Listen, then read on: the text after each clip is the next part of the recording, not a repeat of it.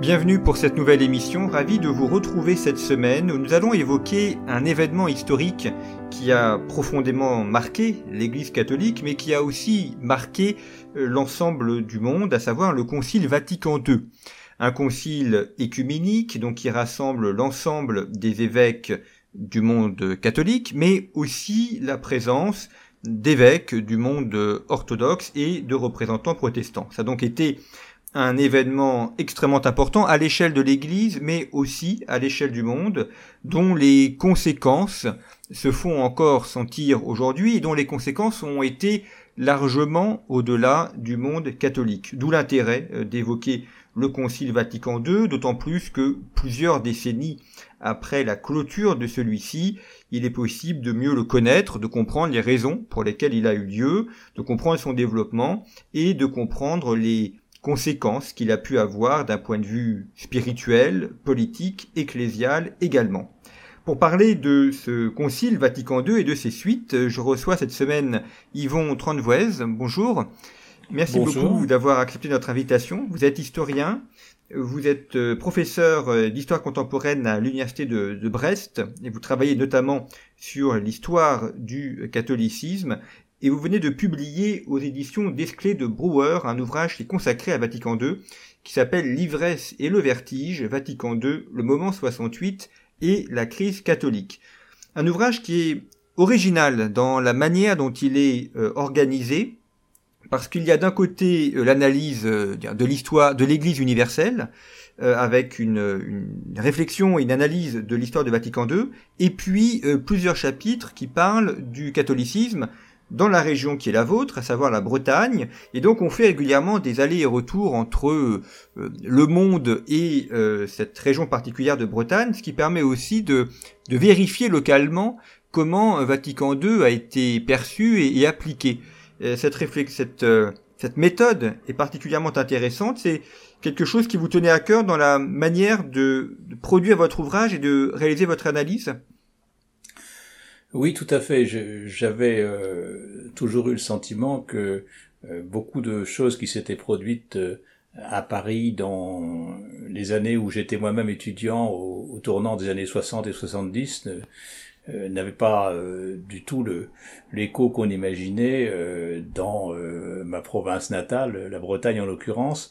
Et donc, je trouvais intéressant de faire ce, cette mise en perspective de l'activité de certaines minorités euh, fortement agissantes que j'évoque beaucoup dans mon livre, d'une part, et puis d'autre part, donc, euh, oui, de cette réalité de terrain vécue dans une chrétienté bretonne que l'on croyait solide et qui, en fait, était beaucoup moins qu'on ne pensait. Mais le, la mise en perspective des deux, c'est quelque chose qui me tenait à cœur, en effet.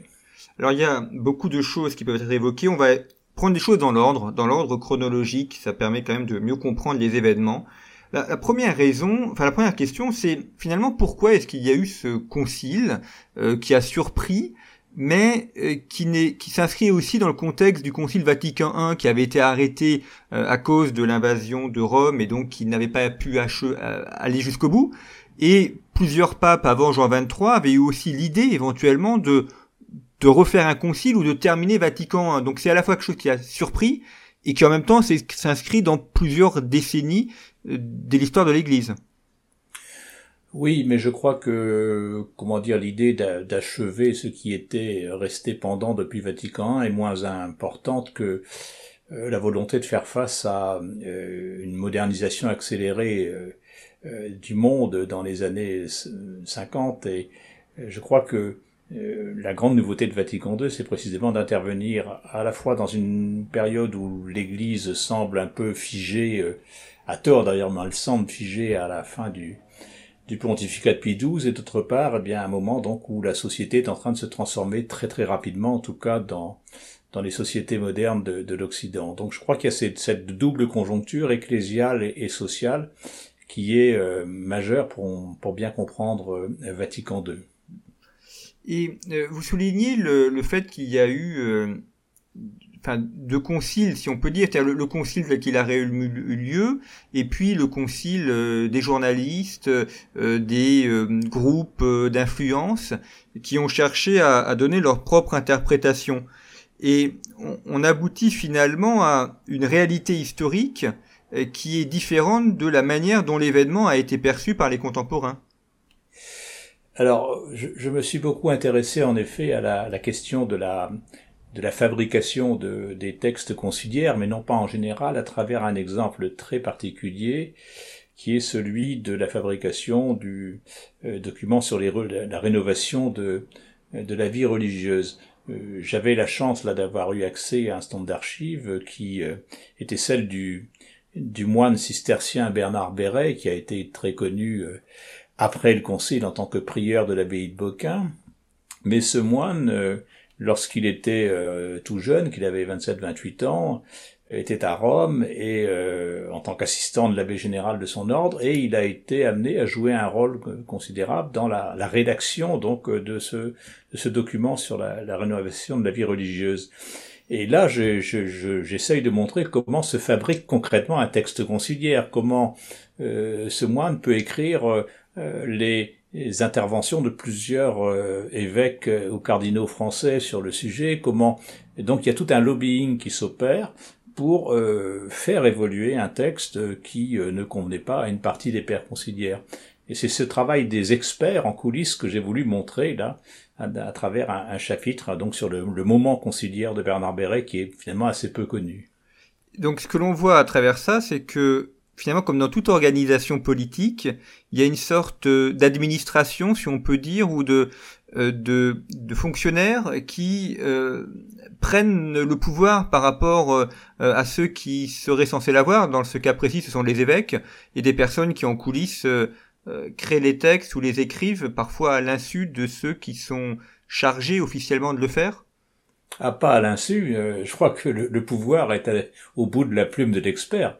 Et on voit bien comment ça fonctionne dans, l'Église comme dans, le monde politique. Euh, finalement, euh, les responsables officiels n'ont pas le temps euh, disponible pour étudier de près la fabrication des textes. Et donc ce sont ces experts qui, tiennent la plume, qui jouent un rôle absolument essentiel.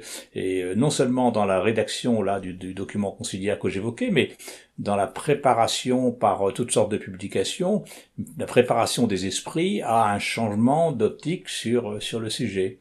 Et ça, ça me paraît très très important, ce rôle des experts qu'on a souvent un peu euh, méconnu ou euh, en, attribuant à des à des ténors du concile des choses que finalement euh, euh qui finalement s'étaient préparées un peu plus dans, dans l'ombre. C'est ça, c'est ça c'est vrai aussi. Oui, pardon, je veux dire, c'était aussi très net pour la, ce qu'on a appelé, enfin, les, les experts belges au Concile ont joué aussi un rôle considérable hein, dans, sur, ces sujets. Hmm. Alors, vous évoquez la Belgique, c'est en fait, en effet un point intéressant parce que on se rend compte que la géopolitique de l'Église a, a, complètement changé entre les années 1960 et aujourd'hui. Les, les, personnes extrêmement influentes au Concile, alors il y a des Français certes, mais aussi beaucoup de Belges, d'Hollandais et d'Allemands. C'est plus vraiment l'image de l'Église aujourd'hui. Ah non, effectivement, euh, euh, là, on a à l'époque euh, des gens qui jouent un rôle très important dans des chrétientés qui sont encore quand même assez solides. Le cas des Belges est particulièrement intéressant en raison du rôle joué dans la formation d'un stand de clercs sud-américains ou, ou, africains par l'université catholique de Louvain. Et je crois que Louvain a été un lieu d'influence absolument considérable euh, sur donc euh, l'évolution pour l'évolution du, du, catholicisme latino-américain.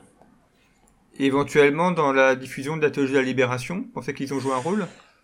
Alors, euh, la théologie de la libération n'est pas euh, directement fille de, euh, disons, des théologies européennes qui l'ont précédée. Il y a eu un retournement important euh, en ce sens que euh, on a beaucoup pratiqué dans les années 60 euh, en, en, Europe des théologies de alors de je veux dire de la révolution de alors il y a aussi des alors la venue des États-Unis plutôt les théologies de la mort de Dieu etc mais c'était toujours des théologies j'allais dire surplombantes. Alors que ce qui s'est produit après en Amérique latine avec la théologie de la libération c'est une un regard théologique qui voulait euh, en quelque sorte partir de la base. La pratique de la théologie devait se faire à partir de l'expérience euh, de la base. Mais il, n'en reste pas moins que beaucoup de des théologiens de la libération ont fait leurs armes, ont fait leurs études, soit en Allemagne, soit en Belgique, soit en France, et ils ont, ont beaucoup, beaucoup tiré donc de ces réflexions théologiques européennes. Oui. Alors, la vision qu'on a souvent dans le grand public de ce Concile Vatican II, c'est une tension, voire parfois un combat entre d'un côté un clan qu'on pourrait appeler progressiste et l'autre un camp conservateur, même si euh, il faut toujours nuancer les choses. Enfin, c'est euh, l'idée générale que l'opinion euh, en a. Euh, on pourrait dire euh, des euh, chrétiens de gauche et des chrétiens de droite. Est-ce que justement, quand on analyse Vatican II et, la manière dont les textes ont été réalisés, dans, la finesse des choses, est-ce que c'est un clivage qui vous paraît pertinent ou qui est au contraire à, revoir ou à, mesurer?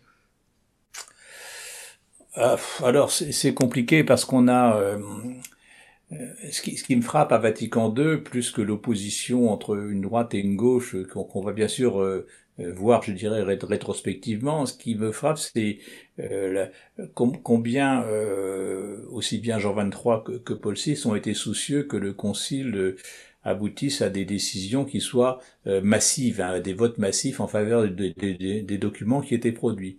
Donc, il y a la volonté de créer une majorité conciliaire qui soit suffisamment forte pour être en quelque sorte incontestable. Alors on sait que ça n'a pas ça n'a pas abouti euh, en ce sens qu'il y a eu en effet euh, cette résistance euh, d'une droite, enfin qui a fini par s'identifier après au nom de monseigneur Lefebvre, mais qui est plus large que ça.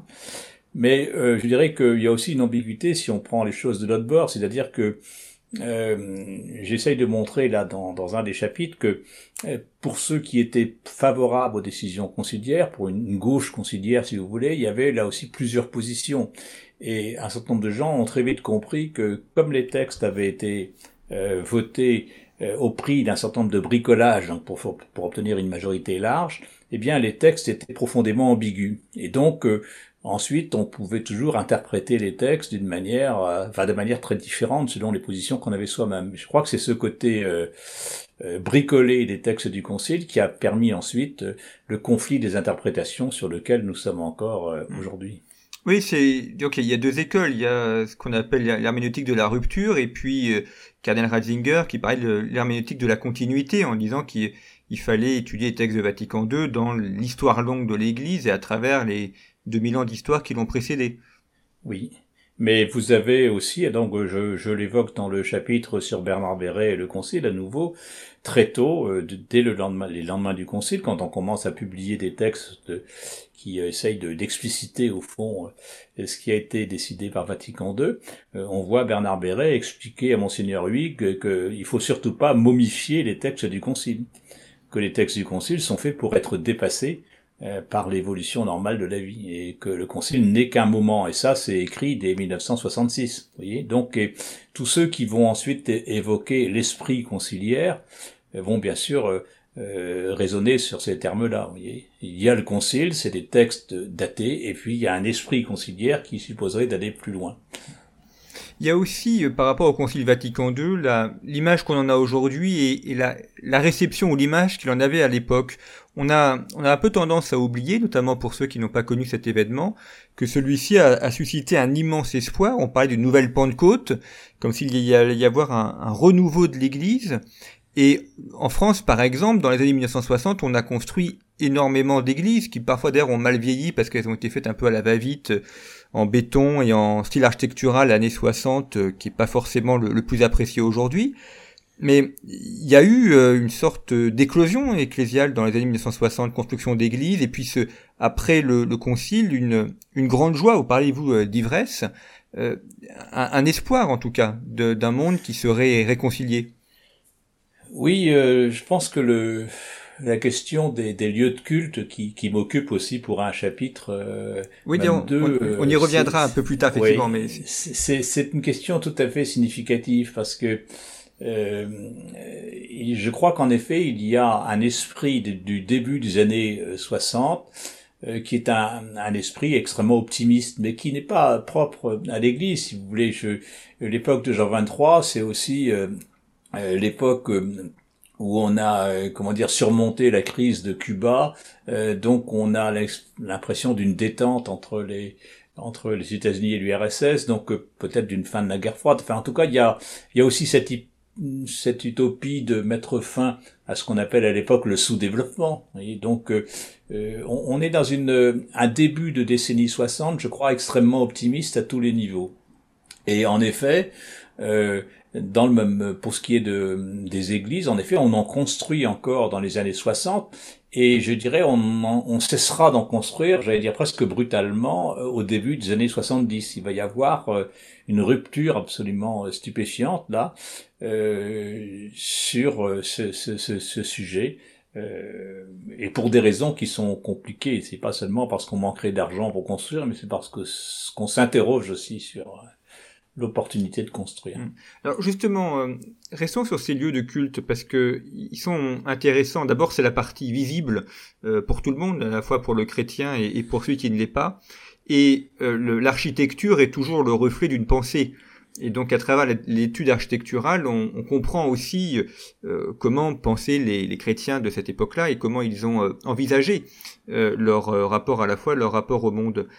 Ce qui est intéressant, c'est de voir que on a un style architectural qui est assez différent de ce qui s'est fait les siècles passés, et puis aussi des églises qui sont souvent dans des quartiers périphériques, dans des banlieues, que ce soit des banlieues des grandes villes ou des banlieues de villes plus, plus modestes. Oui, alors le problème en effet qui est posé à l'Église, c'est celui euh, de l'urbanisation.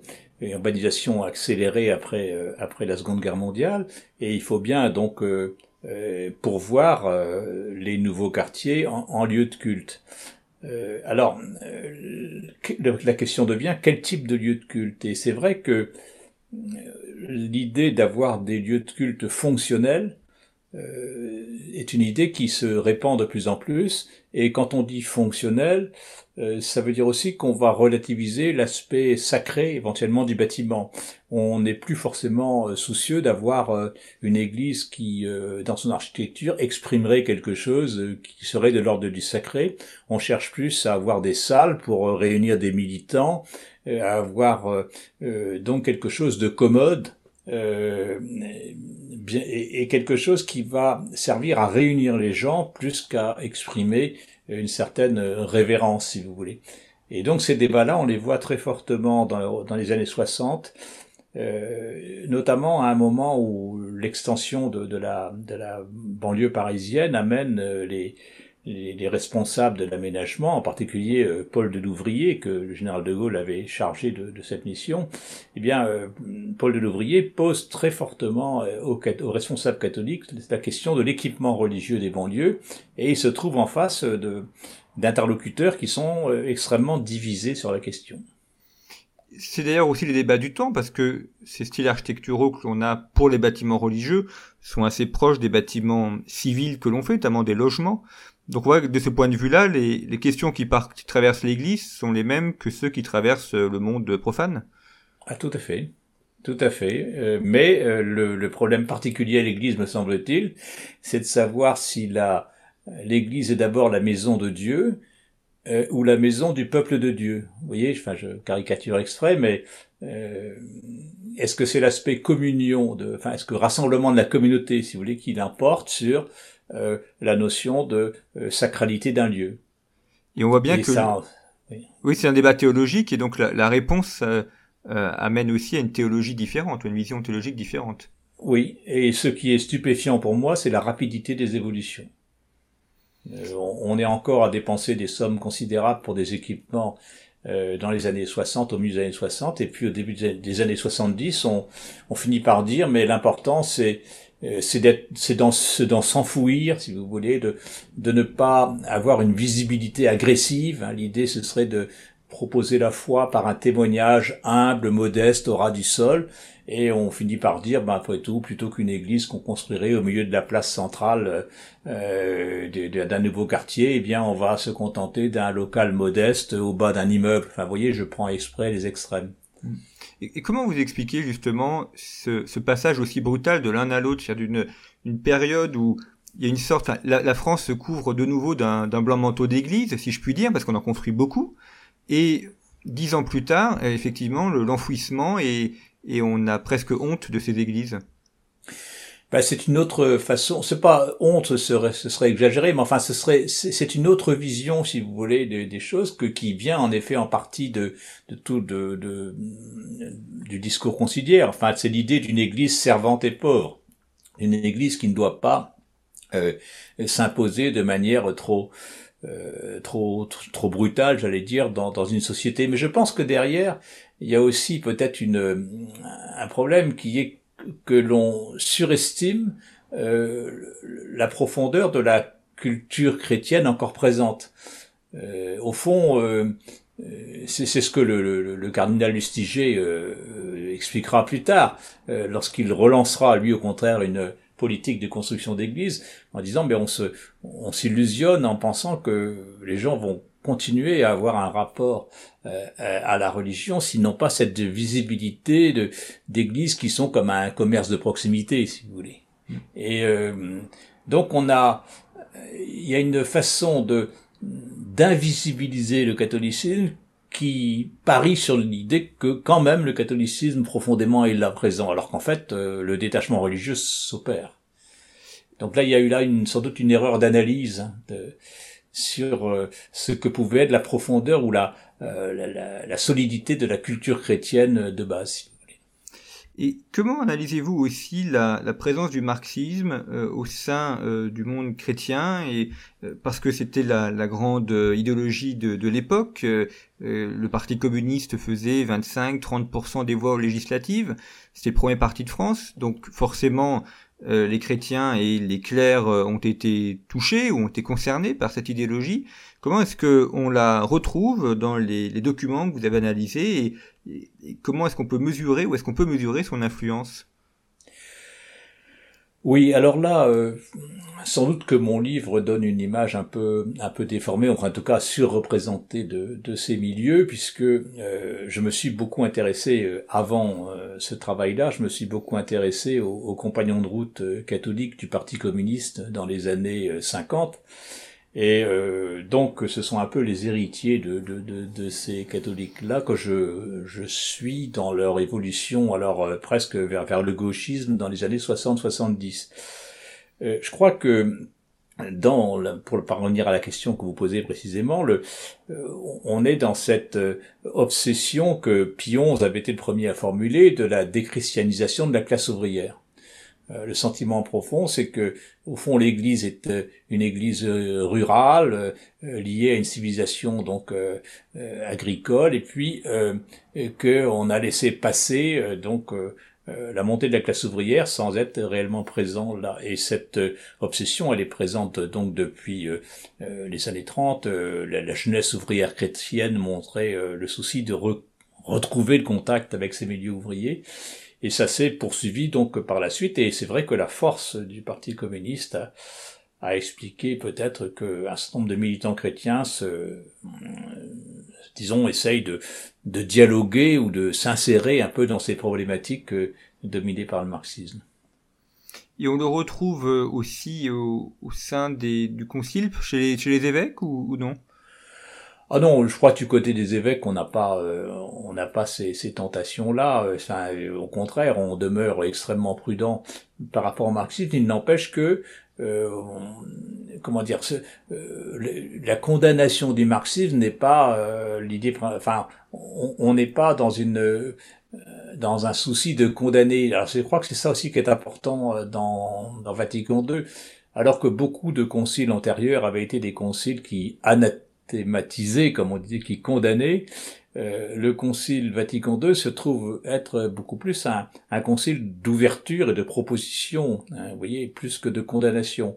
Euh, je crois que cet esprit général de d'ouverture au monde moderne est, est, extrêmement important pour pour comprendre l'originalité de Vatican II. C'est effectivement ce qui en fait euh, un concile particulier par rapport au, à tous les autres qu'il y a eu dans l'histoire de l'Église, c'est qu'il n'a pas cherché à, à étudier ou à, condamner des hérésies. D'ailleurs, on parle de concile pastoral. Je ne sais pas si le terme vous paraît juste. Oui, oui, c'est un concile, en effet, de, euh, pastoral plus que doctrinal, euh, soucieux de, de savoir comment présenter la, euh, le, christianisme au monde moderne. Alors avec évidemment ce paradoxe désarmant, mais que personne ou presque n'a vu à l'époque, c'est que le Concile Vatican II s'est adressé à un monde moderne qui était en train de disparaître, c'est-à-dire que il l'a pensé dans des termes euh, globalement humaniste, si vous voulez, quand euh, déjà le structuralisme était à l'œuvre et commençait à miner tous les, les idéaux de l'humanisme ancien. Donc euh, ça, monseigneur Matagrin l'a très très bien expliqué plus tard dans ses mémoires. Le concile a, a, parlé en quelque sorte à un monde qui était en train de disparaître et il s'en est pas aperçu assez tôt. Hmm. Donc il a voulu à la fois se coller au monde et en même temps il était déjà un peu en retard par rapport au monde auquel il s'est de coller. Oui, par rapport à un monde en effet qui était un monde de, déstructuration, enfin de de, de, de, critique de tous les idéaux humanistes. Enfin, le quelque part, euh, euh, oui, c'était un monde euh, qui n'existait déjà plus, en tout cas dans les sphères les plus avancées de la, de la réflexion intellectuelle. Donc il y a eu un, il y a eu un décalage là qui a évidemment pesé ensuite sur l'influence du concile, un concile un peu désaccordé par rapport à l'évolution réelle du monde. Merci beaucoup Yvan Tranouest d'avoir euh, évoqué ces réflexions sur euh, les études que vous avez menées sur le Concile Vatican II. Nous allons poursuivre avec une deuxième émission, notamment pour aborder la réception euh, de Vatican II et nous allons nous évoquerons également le, travail que vous avez réalisé sur la Bretagne parce que ce cas particulier est très intéressant à étudier à bien des égards pour comprendre aussi l'évolution de l'histoire de France au XXe siècle. Donc euh, nous retrouverons cela dans une seconde émission et je vous rappelle le titre de votre ouvrage, L'ivresse et le vertige, Vatican II, le moment 68 et la crise catholique, qui est paru chez Desclés de Brouwer. Merci à vous pour, euh, votre émission et merci à nos éditeurs pour leur fidélité. À très bientôt.